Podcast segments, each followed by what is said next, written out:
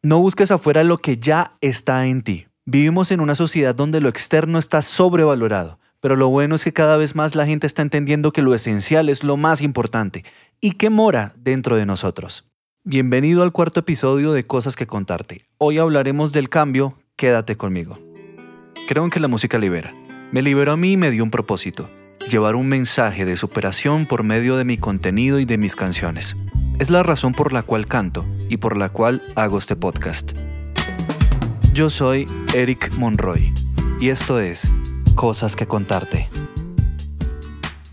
La vida me ha sabido sorprender con infinidad de retos que en su momento sentí que eran muy grandes para mí, como perder a la persona que creí que sería el amor de mi vida, que por cierto a estas alturas siento que más bien nos perdimos, fracasar financieramente y descubrirme emocionalmente roto a mis 25 años, y resalto 25 años porque me sentía muy viejo para estar en esas.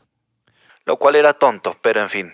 Esto como por mencionar un par de cosas. No es mi intención hacer una autobiografía basada en fracasos en este episodio.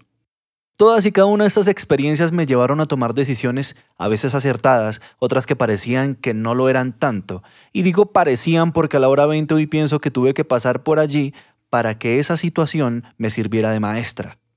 Hasta hubo momentos en los que no tomé decisiones y dejé que las circunstancias actuaran por mí. Que por cierto no le recomiendo eso ni a mi peor enemigo. Generalmente en esos casos uno termina peor de lo que comenzó. Haz de cuenta que estás en un barco, el cual se hunde lentamente y mientras tanto tú te dedicas a contemplar el atardecer, pues así de tonto es evadir las decisiones y no tomar acción frente a las adversidades. Pero bueno, entre esas acciones que en su momento tomé para solucionar mi vida, muchas estaban relacionadas con lo externo. De hecho, hubo un momento en que fue imperativo mejorar mi calidad de vida, pero reconozco que para entonces a ello solo le otorgaba un valor financiero y adquisitivo, ignorando que en el concepto calidad de vida también se relacionan las emociones y la salud, entre otras cosas. Para entonces mi solución era irme del país. Pero no soy de tragar entero, ni soy como Vicente que va para donde va la gente. Sabía que si quería hacerlo debía ser acertado, para que, como dice el adagio popular, no terminara saliendo de Guatemala para irme a Guatepeor.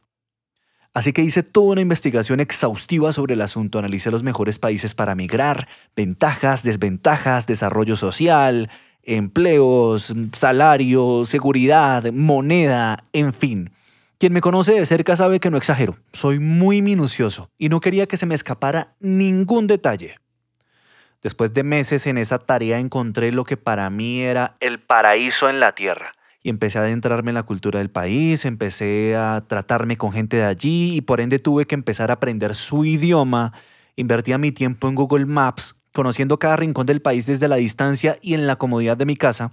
Veía youtubers que habían migrado hacia allí, veía cómo ganaban, gastaban, eh, reían, viajaban, disfrutaban, eh, todo lo terminaban, etc. Yo ya me sentía ahí y no hallaba la hora de que mi viaje fuera realidad. Durante un año estuve inmerso en ese proceso. Aprendí, disfruté, soñé, me ilusioné y debo reconocer que eso de cierta forma le dio sentido a mi vida. Pero era un sueño y afortunadamente salí de él. A ver, me explico. Esto no tiene nada que ver con el país. De hecho, efectivamente, como decimos acá en Colombia, es un muy buen vividero.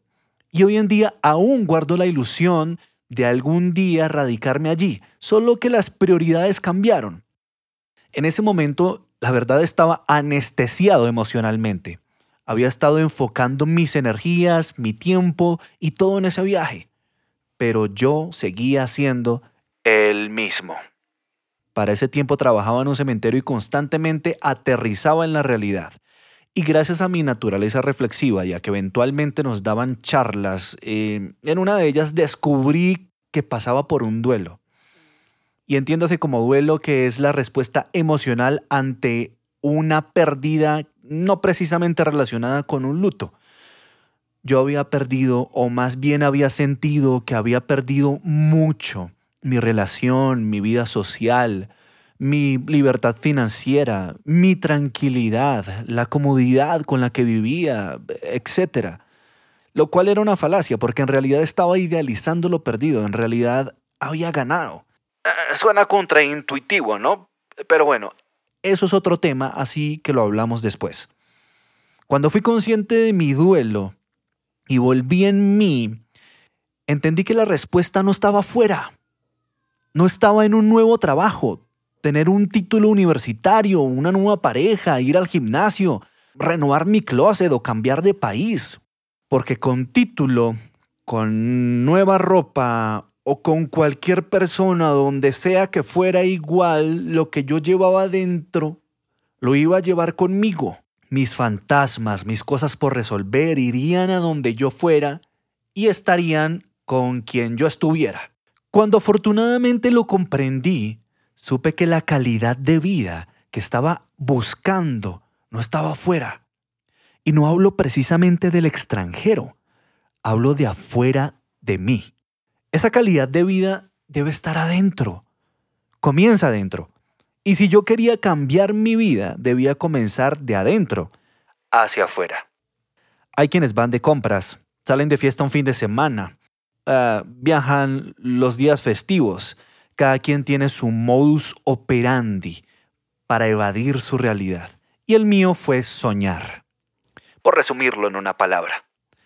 Pero la verdad es que las cosas cambian cuando somos nosotros quienes cambiamos. No busques afuera lo que ya está en ti. En ti está la solución, en ti están las respuestas, en ti es que debes trabajar para encontrar tu realización. Vivimos en una sociedad donde lo externo está sobrevalorado, pero lo bueno es que cada vez más la gente está entendiendo que lo esencial es lo más importante y que mora dentro de nosotros. Sanar es la verdadera superación. El autoconocimiento es la verdadera realización. Vivir en paz es el verdadero éxito. Y así podría continuar, pero sé que ya he sido claro. Si quieres cambiar tu vida, ve a la raíz de tus problemas, que por lo regular yace en ti. Ahora, no quiero que me malinterpretes, ya he dicho, el cambio es de adentro hacia afuera. Luego de que adentro todo esté en su sitio, puedes pasar a tratar de los detalles, del exterior. Haz de cuenta que es como construir una casa. Primero se hacen los planos, luego empieza la obra, se hacen vigas, se construyen los cimientos, se alzan muros, divisiones, techo y por último los acabados y la fachada. Cambia tus hábitos alimenticios. Haz más ejercicio. Duerme más. Haz las paces con tu pasado. Perdona. Agradece. Céntrate en lo positivo de tu vida, no en lo negativo. En tus logros, no en tus fracasos en tus aciertos, no en tus errores, en lo bueno de cada situación, no en lo malo, en la solución, no en el problema. Compórtate como si te amaras. No seas duro contigo mismo o contigo misma. Haz por ti lo que esperarías que alguien más hiciera. Trátate con amor. Automotívate, ve a terapia si es preciso. Pero ya Deja de creer que la respuesta está afuera. Comienza a cambiar, a mejorar o a resolver tu vida, tus problemas o tus rayes de adentro hacia afuera. Gracias por acompañarme en el episodio de hoy y hasta una próxima ocasión. Te dejo un abrazo. Me puedes encontrar en redes sociales como Instagram, YouTube y TikTok como arroba soy Eric Monroy y escuchar mi música en las diferentes plataformas digitales.